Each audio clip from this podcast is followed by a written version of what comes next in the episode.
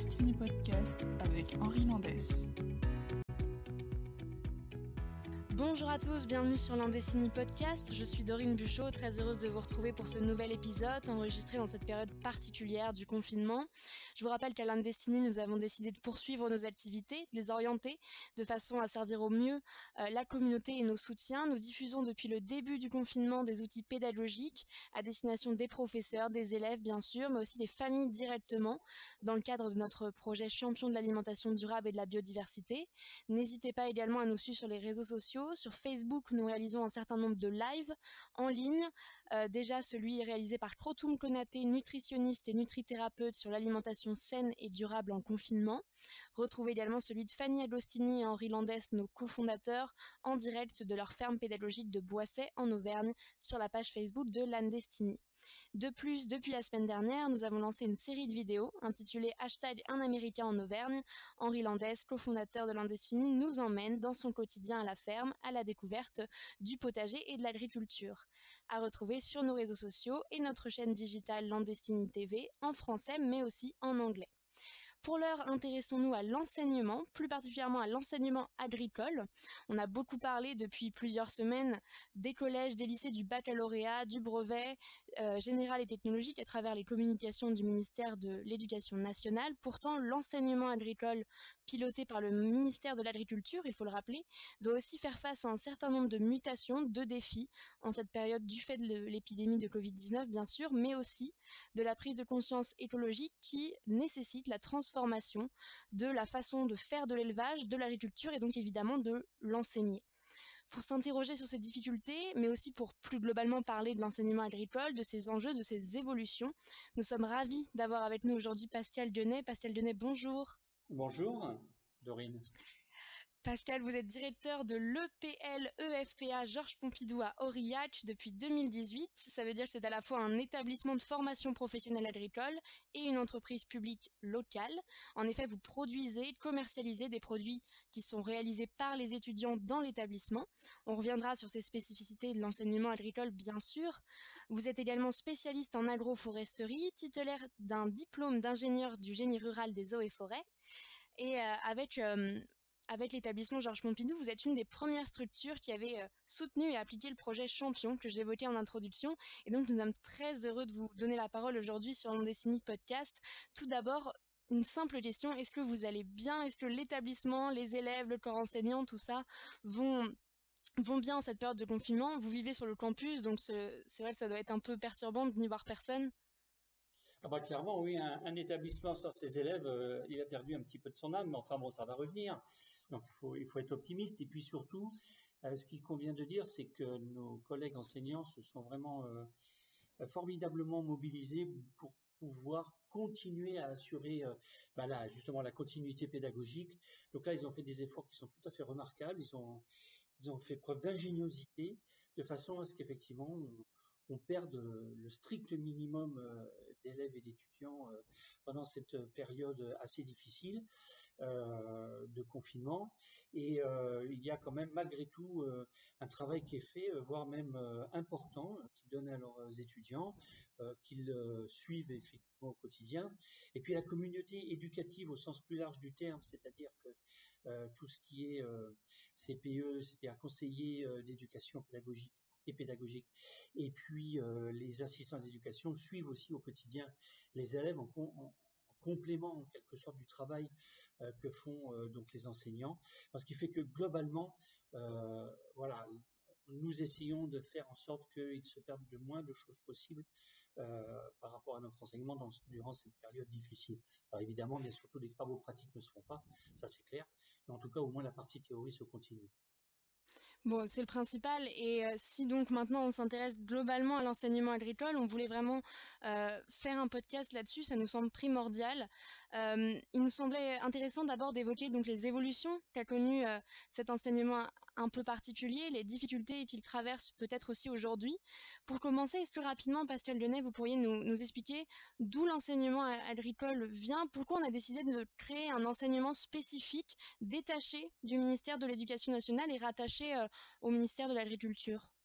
Alors ça, c'est une vieille histoire, effectivement, euh, qui a commencé en fait au, XVIIIe siècle. c'est pas tout à fait d'hier. Euh, il y a eu d'abord la création de l'école euh, vétérinaire de Lyon, qui est en fait la plus vieille école vétérinaire du monde. Hein, ça date de 1761. Puis ensuite, en 1765, a suivi l'école vétérinaire d'Alfort, qui est maintenant en maison Alfort, en région parisienne, au sud de la région parisienne. Et ensuite, si vous voulez, il y a eu euh, un certain nombre de, bah, de hauts et de bas pour ce type d'enseignement. Enfin, les écoles vétérinaires, elles n'ont pas bougé, elles se sont multipliées ensuite.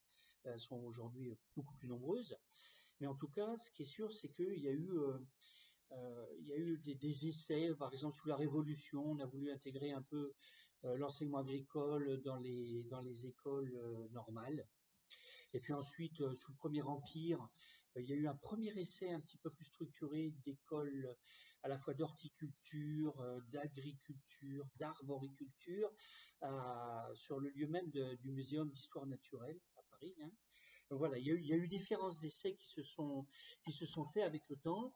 Et puis euh, dans les années 1815 euh, à 1848, on a commencé à mettre en place l'institut euh, d'abord la création d'un ministère de l'agriculture qui a commencé à être en projet.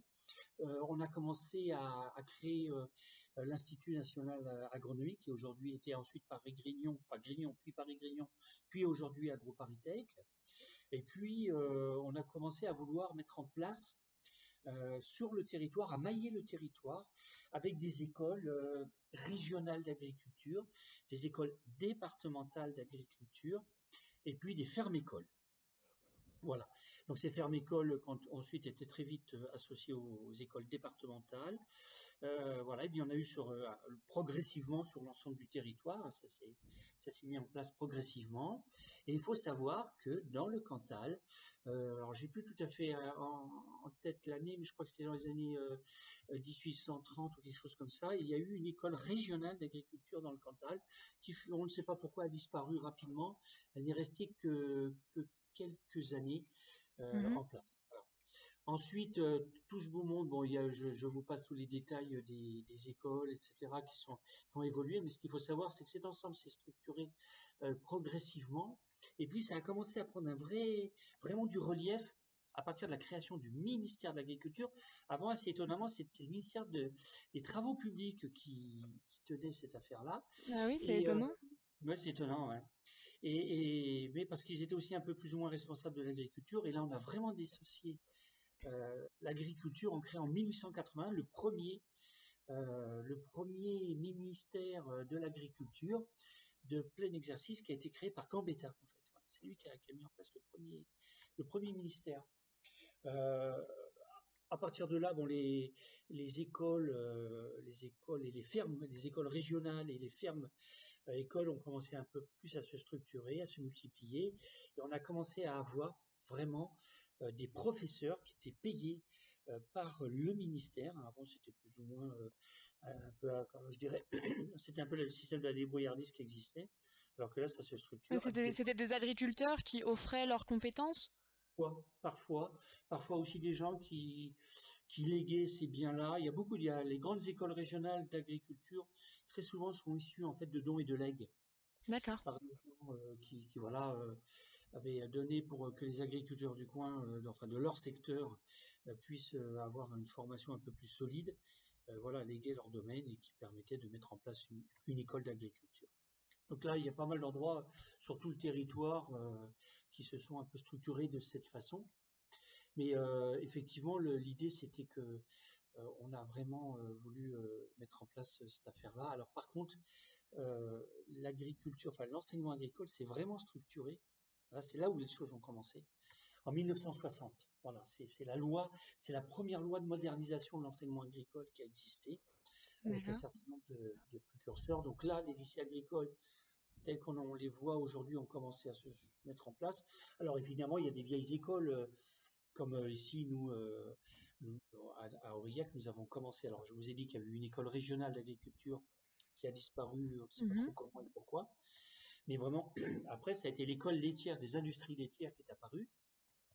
là, c'est avant, la Première Guerre mondiale. Donc nous, nous sommes issus un petit peu de ça. C'est-à-dire que euh, il y a eu d'abord l'école des industries laitières à Aurillac qui est apparue. qui a été vraiment un élément très structurant sur le territoire pour la, pour la production fromagère. Et ça, c'est un point important. C'est que toutes ces fermes écoles, toutes ces, écoles régionales, toutes ces, écoles des industries laitières hein, qui, qui, sont réparties, il y en a quelques-unes sur le territoire français, eh bien, elles ont, elles ont permis de structurer vraiment la production et d'apporter euh, euh, d'apporter des progrès absolument certains. Alors, dans cette même période aussi, ce qu'il faut bien imaginer, c'est que l'agriculture bon, avait traversé déjà des crises. Hein. Les années 1980, mmh. il y a eu une grosse crise. Mais en attendant, parallèlement à ces fermes écoles, ces fermes écoles, il y avait ce qu'on appelait les comices agricoles, qui existent encore parfois sur le territoire, mais qui ne remplissent plus le même rôle aujourd'hui. Ce sont plutôt des manifestations où les agriculteurs effectivement viennent comparer leurs animaux. Euh, mais il y a d'autres structures aujourd'hui qui participent à la sélection, hein, c'est beaucoup plus complexe. Mais à l'époque, c'était des comices qui permettaient de sélectionner des animaux et d'avoir des animaux. Euh, donc les agriculteurs, euh, effectivement, les amenaient sur ces, sur ces comices et ils, échangeaient parfois des animaux. Et de cette façon, on a eu euh, de, très grands progrès en zootechnie. C'est une époque très riche, en fait, pour l'agriculture, mm-hmm. même s'il y avait des crises en termes de, de coûts, de prix, il y avait quand même en termes d'évolution des productions, c'était quelque chose d'important. Par exemple, les vaches limousines ont, considérablement, à cette époque-là, augmenté leur gabarit euh, et la taille au garrot a beaucoup considérablement évolué grâce à ces, à ces comices. Voilà. Donc il faut savoir que tout ça, c'était, c'était des milieux qui étaient en plein mouvement. Le milieu agricole était vraiment en plein mouvement parce que l'enseignement débarrait, parce que ces comices permettaient la comparaison des animaux. Donc il y a vraiment des choses qui sont euh, qui sont été vraiment qui ont été vraiment importantes. Et puis à un moment, il faut savoir qu'il y a eu pendant cette période aussi euh, l'éducation nationale, à l'époque, hein, ce ministère voulait euh, récupérer en fait l'enseignement agricole. Donc mmh il y a eu une résistance de la part du ministère de l'Agriculture qui a dit non, c'est un enseignement technique, on ne garde pas. Voilà. Donc euh, il y a encore des débats là-dessus qui sont loin d'être finis d'ailleurs, au En tout cas, il faut savoir que ça a été, nous sommes restés, nous sommes du ministère de l'Agriculture, pour parler clairement, avec nos écoles d'ingénieurs. Enfin, on parle de tous les niveaux de l'enseignement, c'est-à-dire du CAPA, c'est-à-dire du certificat d'aptitude professionnelle, euh, jusqu'aux jusqu'aux écoles évidemment vétérinaires et d'ingénieurs de tout niveau euh, chez nous. Voilà. Alors ce qu'il faut savoir, c'est que euh, l'enseignement agricole a une grande spécificité. Alors hors dehors de la technique, oui. en dehors de la technique, il faut savoir que nous avons une matière très particulière qui s'appelle l'éducation socioculturelle. C'est ce qui distingue aussi, enfin, dans les formations de type général mmh et professionnel, euh, l'éducation socioculturelle, c'est quelque chose qui a été introduit dans notre enseignement euh, pour, alors ça, date de 1966, hein, j'ai un peu sauté des années évidemment, mais, euh, en 1966, on a introduit cette matière de façon à ce que on puisse éveiller la curiosité de nos jeunes qui sortaient à l'époque des campagnes. C'est-à-dire que aujourd'hui, l'enseignement agricole a beaucoup évolué, mais on pourra en parler. Mais là, cette matière en fait, dans cette matière, on incluait plein de, choses euh, pour, euh, bah, par exemple, l'apprentissage de la démocratie, voilà, mmh la responsabilité, euh, la vie associative, et sport, qu'elle soit sportive ou autre d'ailleurs, peu importe. Voilà, on, les initiait à toutes ces choses-là, et effectivement de façon à éveiller leur esprit.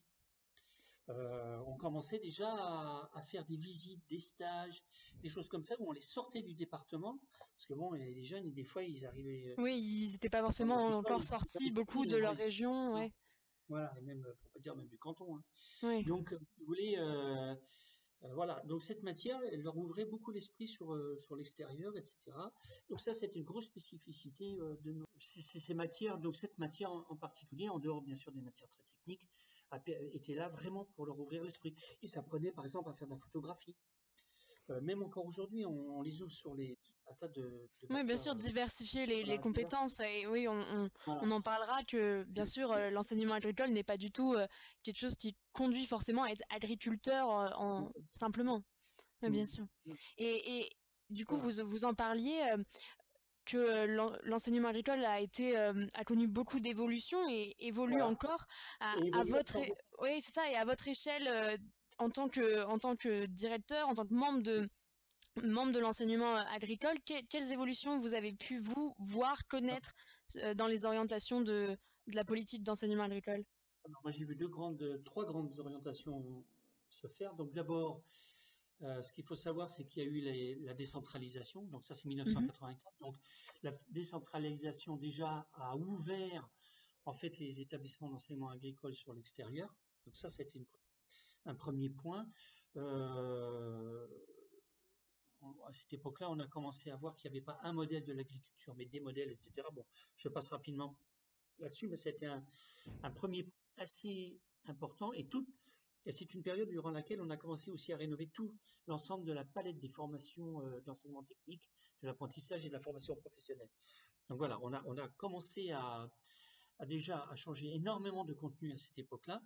Et puis l'étape la suivante qui va nous concerner beaucoup plus directement aujourd'hui, évidemment, puisqu'elle est plus récente, euh, c'est que l'enseignement agricole dans la loi d'avenir de 2014, et cette, dans cette période-là, en 2014, on introduit dans notre enseignement euh, l'agroécologie. Oui, on, va, on en reparlera, oui. Avec euh, voilà l'agroécologie, et ça, ça s'est fait donc avec sous Stéphane Le Foll, avec le plan formé à produire autrement. Et produire autrement, c'est bien l'introduction de l'agroécologie dans, euh, dans nos enseignements, avec en fait l'introduction de, ce qu'on appelle, nous, l'analyse systémique, toute l'analyse des systèmes, la gestion de l'incertitude qui nous prépare aussi aujourd'hui avec euh, tout ce qui est euh, évidemment réchauffement climatique. Oui, défis, défis futurs. Voilà, des défis futurs. Et puis toute la complexité euh, de, ces systèmes, avec aussi l'apprentissage maintenant pour les jeunes de la recherche de l'information par eux-mêmes.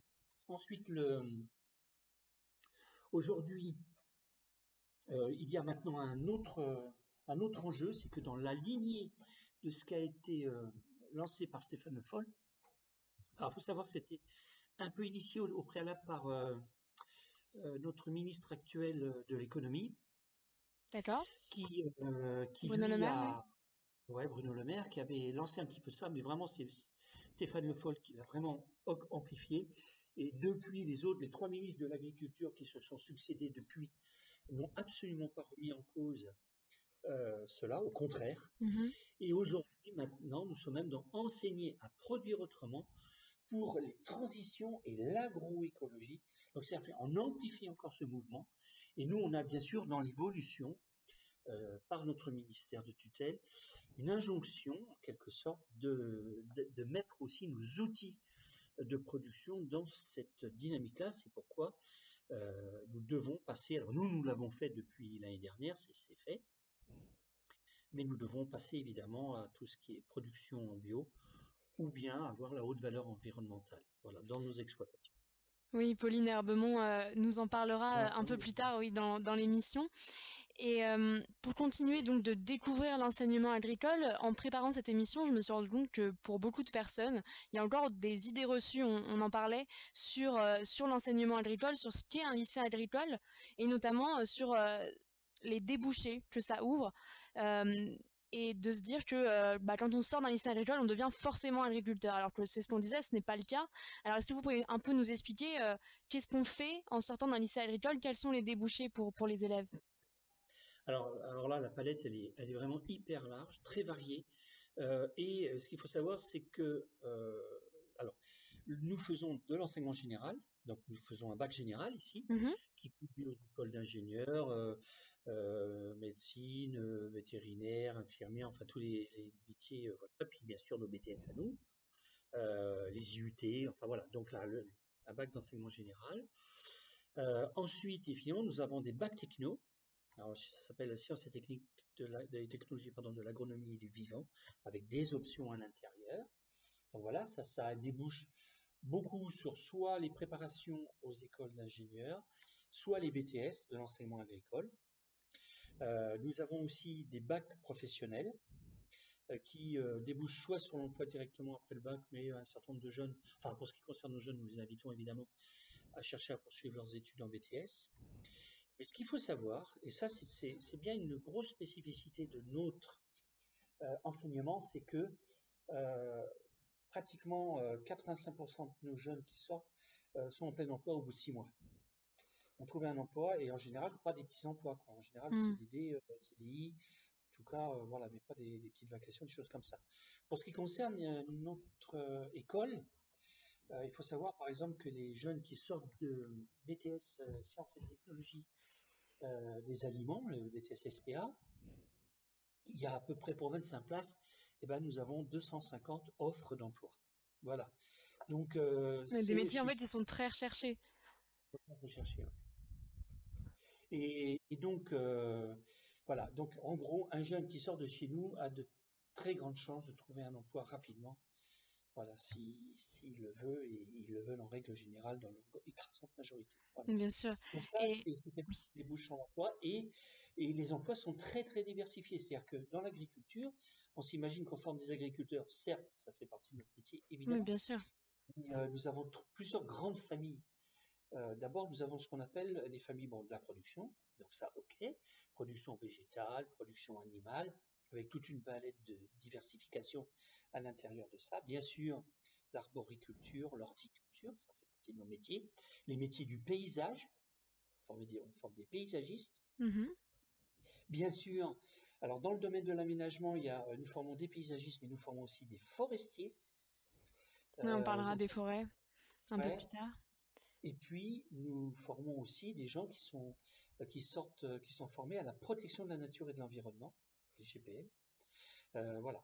Après, nous avons aussi des formations qui mènent au commerce, bien sûr, et puis les services. Services à la personne font partie de nos, de nos palettes de formation. Oui, donc, bien sûr, des choses de très diversifiées en fait, et beaucoup, évidemment beaucoup moins réducteur de, ce qu'on peut parfois penser. Voilà, c'est très large. Bien sûr. Et aujourd'hui, il existe euh, à peu près donc 300 établissements d'enseignement agricole. Évidemment, c'est une petite structure, si on peut dire, comparée aux, milliers d'élèves, euh, millions d'élèves et d'établissements d'éducation nationale.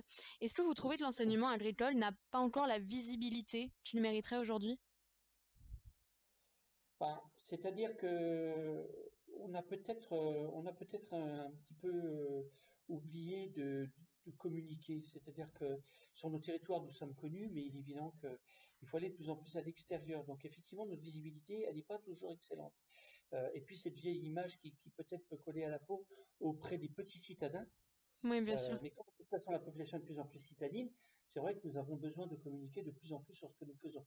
Alors depuis quelque temps, euh, effectivement, il y a un plan de relance, entre guillemets, lancé par notre ministre qui, qui vise à ce qu'on réaugmente euh, nos populations euh, étudiantes et euh, d'élèves dans et lycéennes pardon dans, nos établissements. Alors il y a des établissements effectivement qui avaient perdu beaucoup de, public et ils ont vraiment besoin de se refaire une santé on va dire entre guillemets.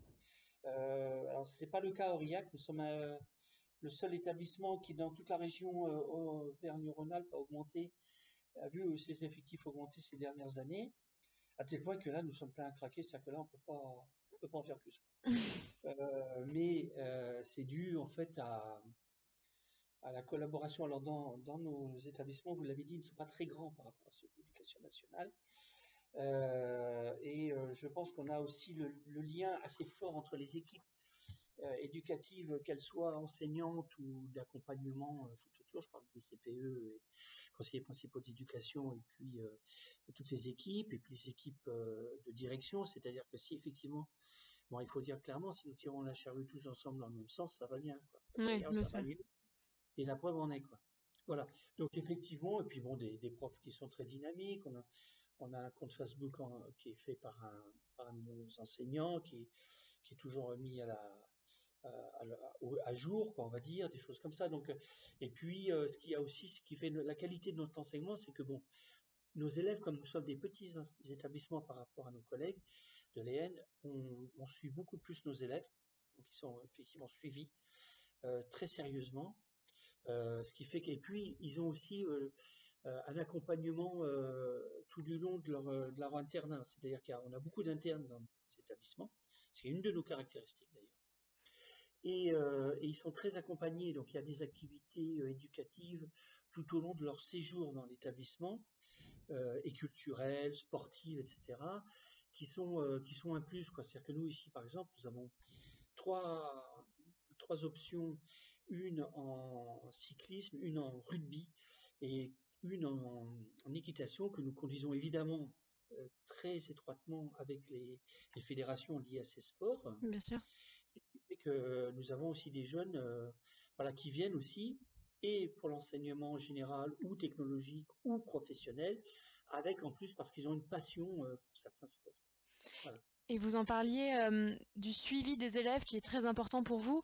Est-ce que aussi vous avez, j'imagine que vous pouvez aussi parfois suivre des élèves après qu'ils soient sortis de l'enseignement agricole dans leur métier directement, qu'ils deviennent pas agriculteurs bien sûr ou, ou autres. Est-ce que vous avez remarqué plus de difficultés ces dernières années à, à être agriculteur pour ces jeunes?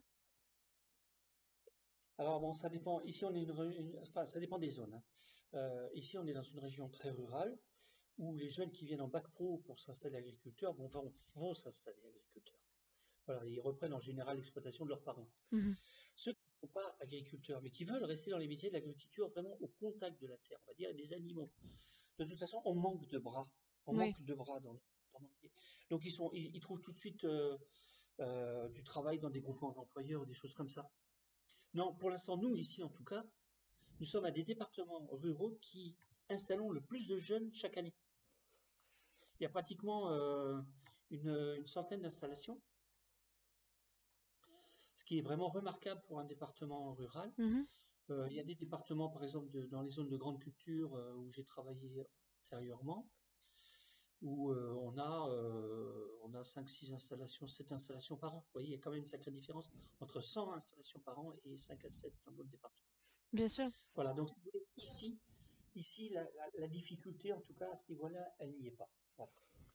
Et vous parliez justement des, spécificités. si on s'intéresse un peu plus à, votre, euh, votre établissement, le lycée euh, et euh, établissement de formation professionnelle Georges Pompidou d'Aurillac. On va parler de la ferme d'élevage et, des ateliers dans quelques minutes. Mais avant, je voulais que vous nous parliez de la spécificité du, lycée qui est l'élevage et on le voit qui est très lié aussi à l'identité régionale. C'est important pour vous d'être proche de, proche de l'identité auvergnate? Ah oui, complètement. Alors ça, euh, ça fait, c'est vraiment, ça fait partie des gènes de l'enseignement agricole. C'est complètement dans notre ADN. Cinq missions de l'enseignement agricole elles sont clairement définies et elles, ont, elles sont inscrites d'abord dans le code rural, mmh elles sont inscrites depuis très longtemps, et donc elles sont, euh, elles sont dans notre esprit en permanence. Bon, bien sûr, il y a la première démission, c'est l'enseignement, on est d'accord, euh, sous les trois voies de formation, puisque nous faisons en général les trois voies de formation dans nos établissements, la formation initiale, la formation par apprentissage et la formation continue. Mais la deuxième de nos missions, et surtout pas la des et ça, elle est hyper importante, pour nous, c'est, elle, s'appelle euh, participer à l'animation et au développement des territoires. Ça veut dire quoi concrètement? Ça veut dire que nous ne nous, arrêtons pas à euh, l'enseignement, mais qu'au contraire, nous participons à un tas d'autres activités, un tas, euh, je vais y arriver, un tas d'autres activités, pardon, sur le territoire. Je vais prendre un exemple.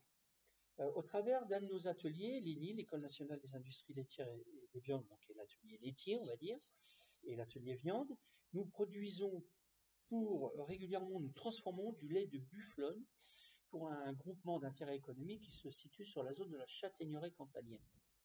Bien, pendant euh, cette crise du coronavirus, nous n'avons pas arrêté notre atelier et nous n'avons surtout pas arrêté la production et la transformation pardon, de lait de bufflone, justement pour ne pas déstabiliser ces, ces éleveurs. Mmh voilà, ça, ça fait partie des choses.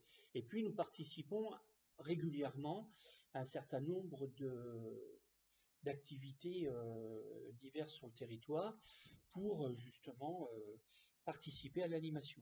La troisième, la troisième mission, c'est ce qui s'appelle l'insertion, participer à l'insertion scolaire, sociale et professionnelle de nos apprenants. C'est pour ça que nous avons d'excellents euh, taux de placement entre guillemets de nos jeunes après leurs études, parce que nous sommes très attachés évidemment à les insérer scolairement dans nos établissements, à les insérer socialement, par exemple au travers de l'éducation socioculturelle et un tas d'autres activités que je, dont je, que j'évoquais, pardon, au travers des internats, lorsqu'ils sont en internat, qui font le soir après les cours mmh et après avoir évidemment révisé. et puis, bien sûr, nous sommes très attentifs à leur taux de placement. Et donc, si euh, nous observons que certaines formations ne correspondent plus tout à fait à l'air du temps, nous ne nous attachons surtout pas à les conserver, mais nous les arrêtons pour former, pour ouvrir d'autres formations plus ouverte sur le, les temps modernes. Toujours être en mouvement, oui. Toujours faire évoluer l'enseignement. Voilà, voilà. Donc il nous reste une mission qui est liée à l'expérimentation. Donc c'est pour ça que nous faisons beaucoup de choses euh, à titre expérimental très souvent sur nos exploitations, bien sûr, mais aussi dans nos ateliers technologiques. Et puis la dernière démission, qui n'est pas la moindre non plus, mais euh, qui est la coopération internationale. Voilà. donc vous avez en fait en quelque sorte une espèce de brossage assez général euh, de, ce que nous devons faire, en tout cas ce que nous, ministère nous demande de faire dans nos établissements.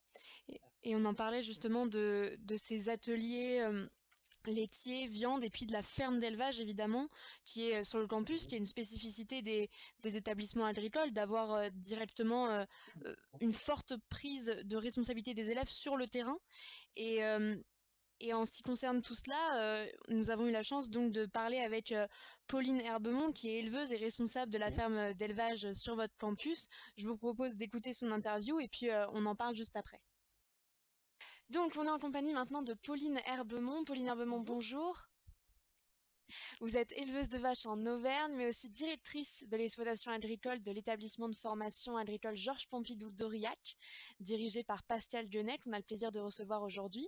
Est-ce que vous pourriez nous présenter un peu euh, cette ferme, cette exploitation agricole, ce que vous y produisez, les effectifs que cela représente et à qui vous vendez vos produits? Donc la ferme du lycée agricole a un statut un peu particulier, comme toutes les fermes de lycées euh, publics en France, puisque elle a, c'est un mix de statut public et de statut privé. Par exemple, le sol et les bâtiments appartiennent au conseil régional. Euh, moi qui suis la directrice, je suis fonctionnaire, et les salariés, donc les quatre salariés qui travaillent sur la ferme, sont de droit privé. Donc c'est une ferme à taille professionnelle. Souvent, quand on parle de ferme pédagogique, on imagine euh, quelques moutons, des poules, des petits animaux pour accueillir des petits enfants. Là, c'est pas du tout ça. Nous, on est une ferme à taille euh, professionnelle, à taille réelle, pour euh, former des étudiants et des élèves qui, qui sont au-dessus de la seconde, donc qui ont plus de 15 ans, et qui doivent apprendre vraiment le métier d'agriculteur.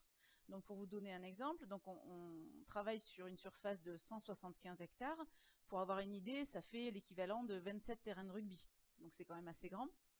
Euh, donc on élève euh, deux troupeaux euh, bovins, donc 50 vaches laitières de race Primolstein et 45 euh, vaches allaitantes de race salaire. Donc on est le seul lycée en France à avoir des salaires. Donc on vend de la viande, bien sûr, soit à des coopératives comme n'importe quelle ferme, soit euh, au privé en vendant des colis euh, de viande, euh, voilà, ou alors à des bouchers aussi. On fait du label rouge salaire. Et pour le lait, bah, soit on le vend à une coopérative sodiale l'hiver, et puis l'été on le transforme en fromage AOP quant à les salaires. Donc ce fromage sort de notre fromagerie et va dans l'ENIL. L'ENIL, c'est aussi une structure du lycée. Donc, ce sont des ateliers technologiques euh, il y en a un sur le lait, un sur la viande, et donc eux, ils vont affiner notre fromage, et après, c'est eux qui le vendent. Donc soit à des grossistes, vous voyez, on vend à Biocop aussi, enfin voilà. Euh, on vend aussi aux particuliers. Et donc on est en bio depuis 2017. Et j'imagine que c'est euh, que c'est très bénéfique pour les élèves d'avoir directement accès à une vraie exploitation. Ça existe dans, dans tous les lycées agricoles, ce type d'exploitation? Oui, euh, en fait, euh, c'est vraiment un texte qui apparaît dans le code rural qui nous donne nos missions et qui nous dit qu'on doit être autant euh, professionnel, autant s'attacher à une production réelle en respectant les codes de la profession que à s'attacher à la formation. Donc c'est vraiment les deux en parallèle. Le but c'est que bah, les élèves apprennent en situation réelle pour après s'installer directement. Et, je sais que vous avez créé récemment, début 2020, une marque justement pour commercialiser ces produits de l'exploitation agricole, de la ferme pédagogique, qui s'appelle Montagnard en herbe. Euh, voilà. pourquoi, vous avez, pourquoi vous avez choisi de créer cette marque? Alors en fait, c'est pas une ferme, euh, c'est pas pardon, c'est pas une marque uniquement de l'exploitation, c'est okay. une marque qui, re, qui vend tous les produits produits par l'établissement. Parce que sur l'établissement, donc euh, évidemment la ferme produit des produits agricoles, mais il y a aussi, je vous ai parlé des ateliers technologiques. -hmm. Donc il y a un atelier viande qui transforme euh, du porc notamment, enfin aussi du bœuf et tout, euh, voilà, du poisson, enfin de tout, hein, mais surtout du porc, et qui fait euh, des charcuteries, euh, des bocaux, etc., et qui le vend à des restaurants, à des cantines et aux particuliers. Euh, pour l'instant, les porcs ne viennent pas de la ferme parce que j'ai pas encore d'atelier porc, mais ça fait partie du, projet qui devrait voir le jour bientôt. Et puis on a l'atelier lait qui transforme un million de litres de lait par an et euh, qui fait bah, du Cantal, euh, de la tome fraîche, de la tome de montagne, du fromage de brebis, enfin plein plein d'autres fromages.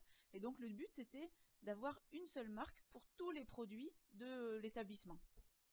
Et on a voulu avoir une identité, en fait, dire que, bah voilà, nous au lycée agricole Georges Pompidou et Nilvé, hein, faut pas oublier les Nilvé derrière le nom, puisque c'est le nom c'est tout ça. Mhm. eh nous produisons des produits de qualité que vous pouvez goûter et qui sont support de formation pour des jeunes. L'idée c'est de former des montagnards, d'accord? C'est pour ça qu'on dit montagnards en herbe en fait, Mhm. c'est que euh, forme des futurs petits montagnards qui vont euh, produire euh, des produits de montagne de qualité, voilà, pour euh, pour des consommateurs Et, en plus de vos deux casquettes qu'on a déjà citées, vous êtes aussi membre d'une association qui s'appelle Éleveurs Autrement, qui est présidée par Bruno Lourdon, d'ailleurs qu'on salue, qui fait partie du conseil d'orientation stratégique de, de Landestini.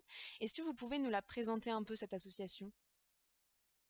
Donc c'est une association euh, qui a pour but de recréer du lien entre les paysans. Parce que là, on parle plus d'agriculteurs, on parle plus de paysans, de gens attachés à leur terre, qui sont vraiment en lien avec euh, leur territoire. Agriculteurs aussi, mais agriculteurs, ça fait plus technosciences. Quoi, D'accord, ouais. Là, ça fait vraiment euh, des gens qui habitent leur territoire. Et euh, en fait, son but, c'est de créer euh, des groupes d'une dizaine d'agriculteurs dans.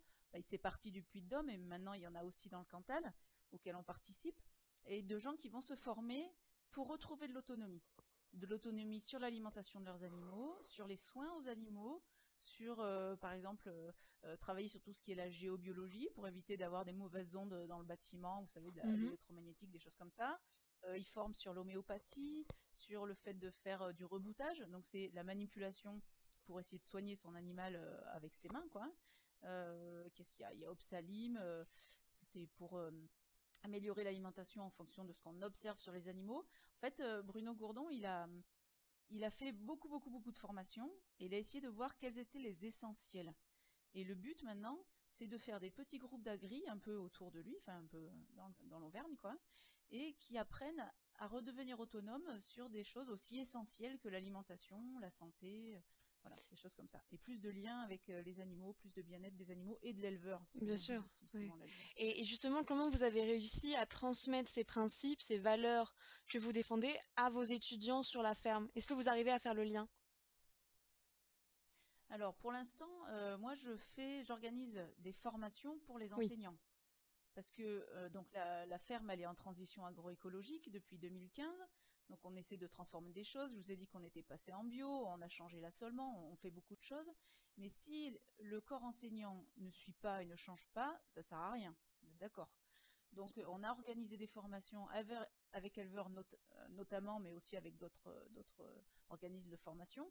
Le but, c'est de se former tous ensemble. Parce que moi aussi, j'avais besoin de formation et les salariés aussi. Donc, on s'est tous formés ensemble. On a eu des formations sur l'éthologie aussi, par exemple, où on formait bah, dans la même formation les enseignants de l'établissement, les salariés de l'exploitation et moi-même aussi, pour qu'on puisse tous avoir le même discours et arriver à échanger encore. Eh bien, merci beaucoup, Pauline Herbemont, d'avoir été avec nous. On vous souhaite le meilleur pour vos activités euh, d'élevage, de professeur et dans l'association Éleveurs Autrement en cette période de confinement. Prenez soin de vous et merci beaucoup. À bientôt.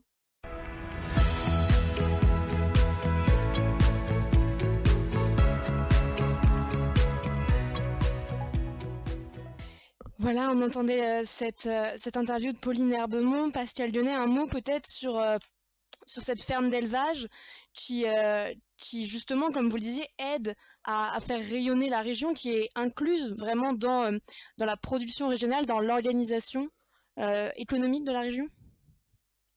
Oui, alors en général, effectivement, nous avons des, des productions qui sont en lien avec le territoire, ça c'est d'une grande logique. hein, et, Pauline a dit tout à l'heure, nous avons un troupeau salaire.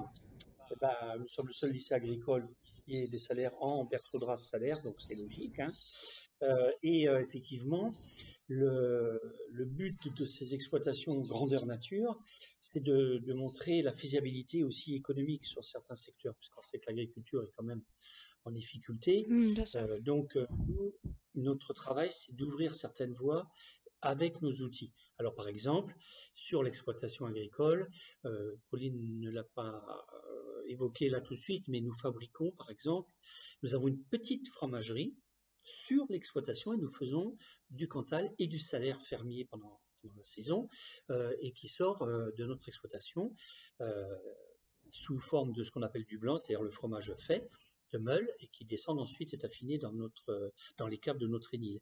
Donc voilà, donc il y a et, euh, et c'est ce qui nous permet d'ailleurs d'avoir un d'approcher l'équilibre financier parce que c'est une exploitation. Par exemple, il l'a dit, quatre employés de droit privés, et ce sont des employés, en fait, euh, qui sont, euh, comme tout employé qui se respecte, à 35 heures. Donc, ça veut dire que nous, il faut qu'on sorte quatre salaires chaque mois mmh, sur l'exploitation agricole. Donc, c'est ça l'idée aussi, c'est de faire la démonstration économique de certaines choses. Et préparer aussi peut-être les, étudiants à, justement euh, se rendre compte que quand ils seront sur leur exploitation, il n'y a pas que la production, il y a aussi bien sûr tout le côté, tout, le, tout le système économique, tout le modèle économique qu'il faut savoir gérer derrière. Voilà, c'est ça. Alors c'est ce qu'on ce qu'on appelle dans notre métier, dans notre jargon, produire des références.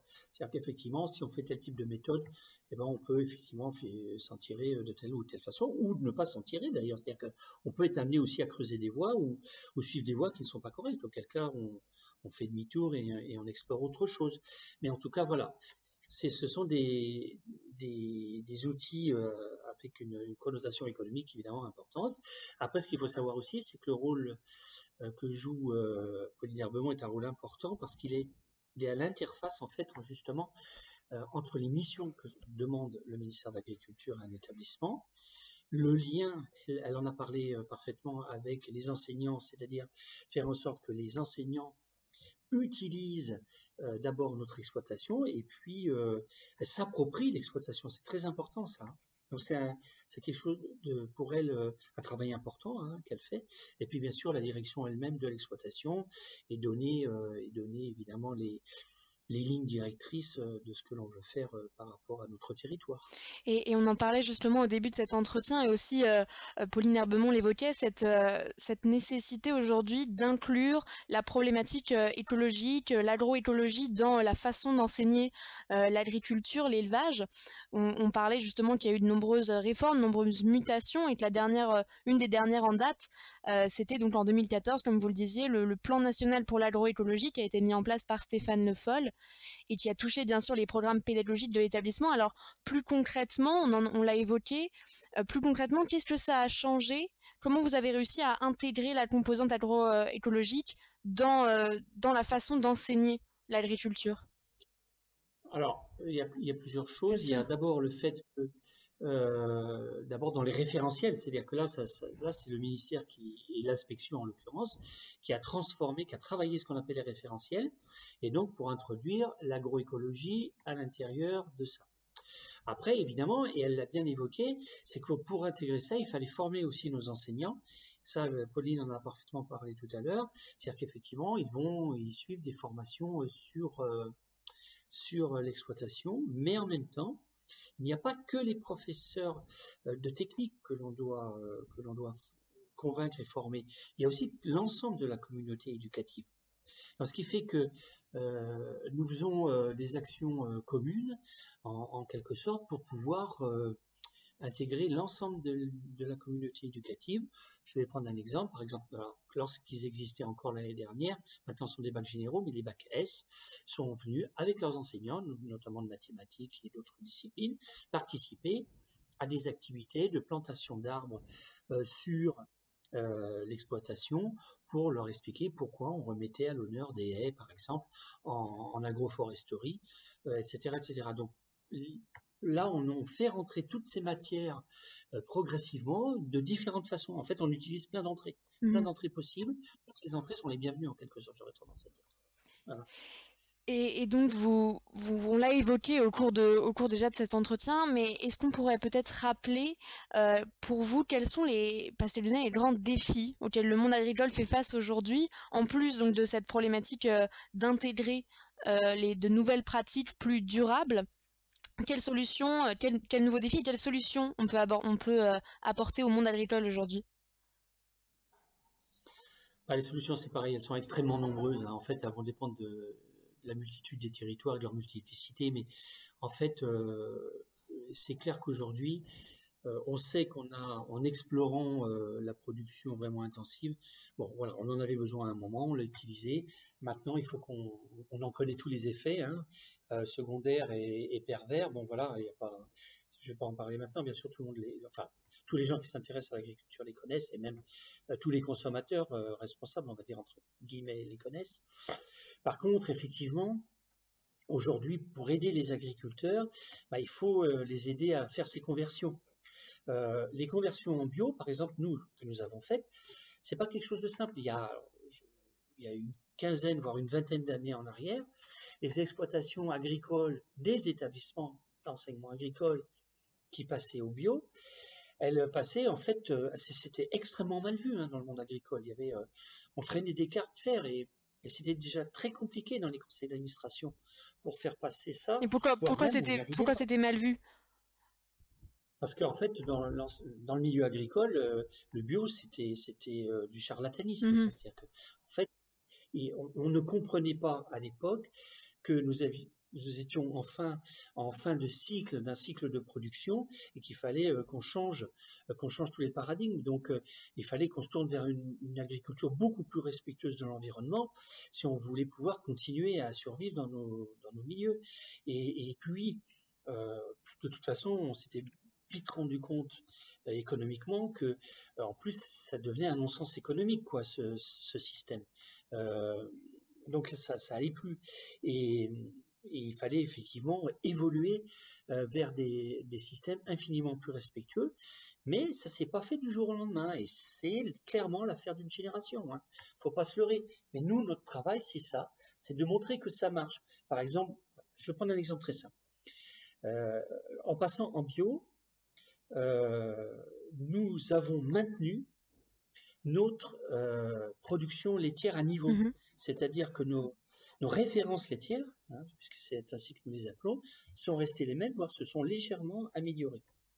Donc ça veut dire quoi? Ça veut dire que nous montrons qu'en étant, en ayant une nourriture beaucoup plus respectueuse de l'animal et de l'environnement au sens le plus large du terme, nous avons évidemment des animaux qui sont moins malades, des frais vétérinaires évidemment beaucoup moins importants, euh, Pauline en a parlé tout à l'heure un petit peu de toutes les, les que l'on essayait de faire sur les animaux, euh, qui soient beaucoup plus respectueuses, et puis du bien-être animal, etc.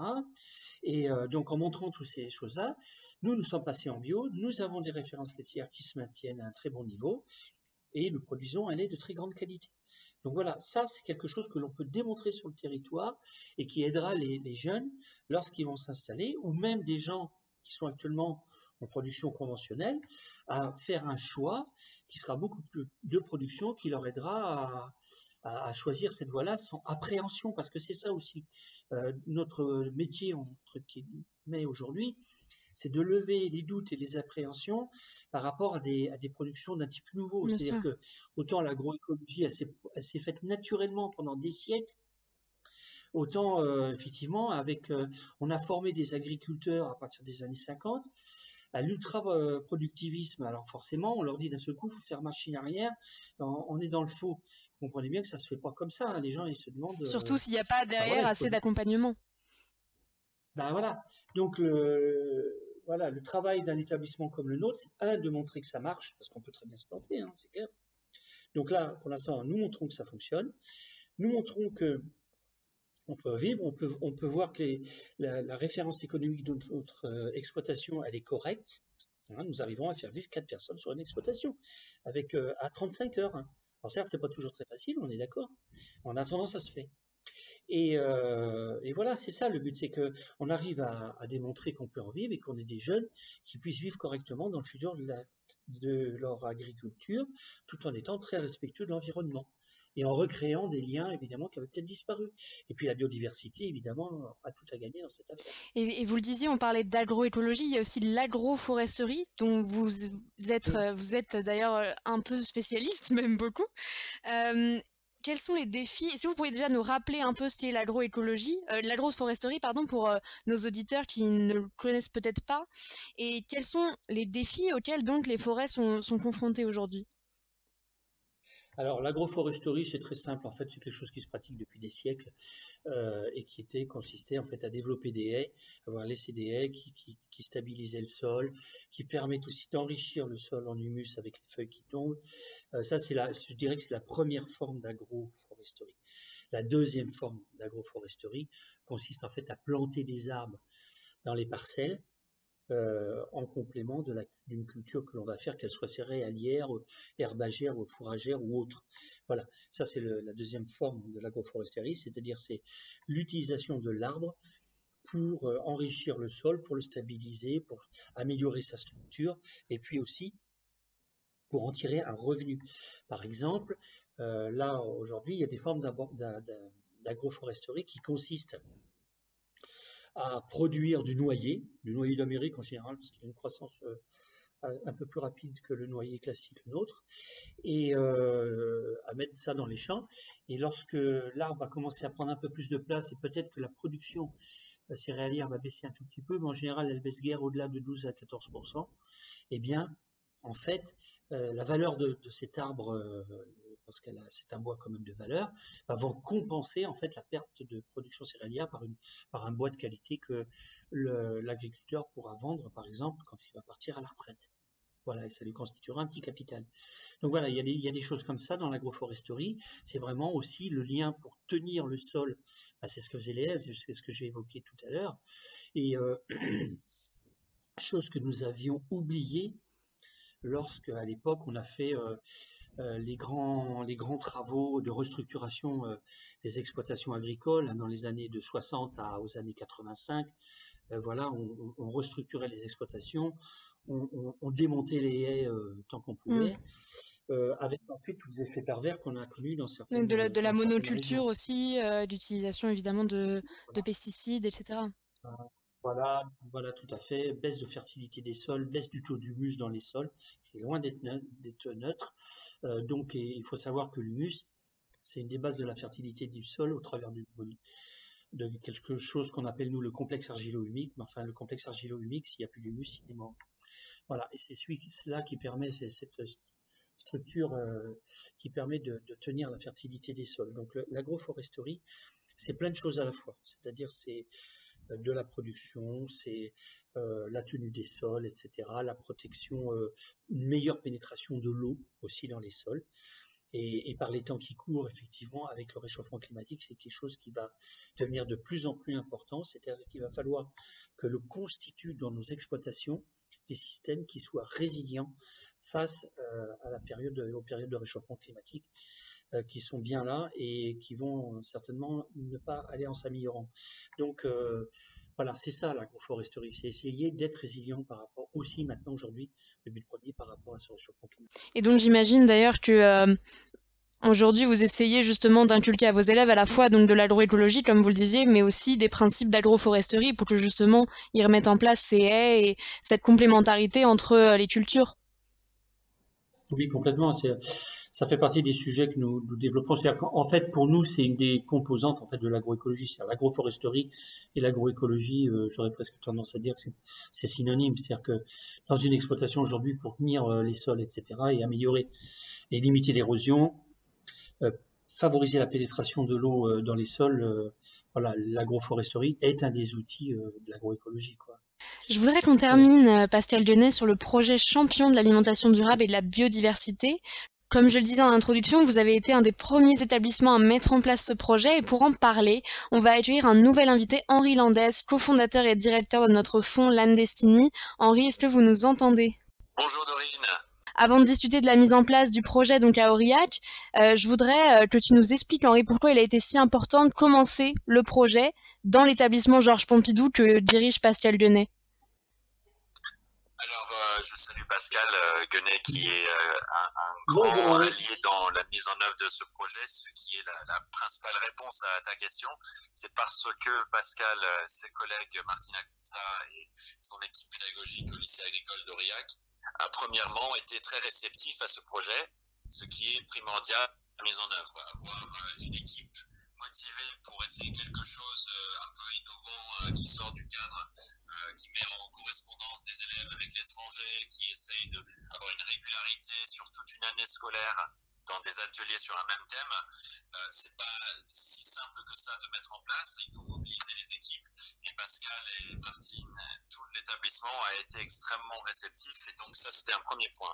Le deuxième, c'était que le Cantal euh, étant un département euh, prioritaire pour nous, comme pour euh, les autres départements d'Auvergne, il y a eu un soutien du conseil départemental pour mettre en, lien, nous, Landestini, avec le lycée agricole. Et donc, on les remercie de leur volonté de, vraiment expérimenter sur le plan pédagogique.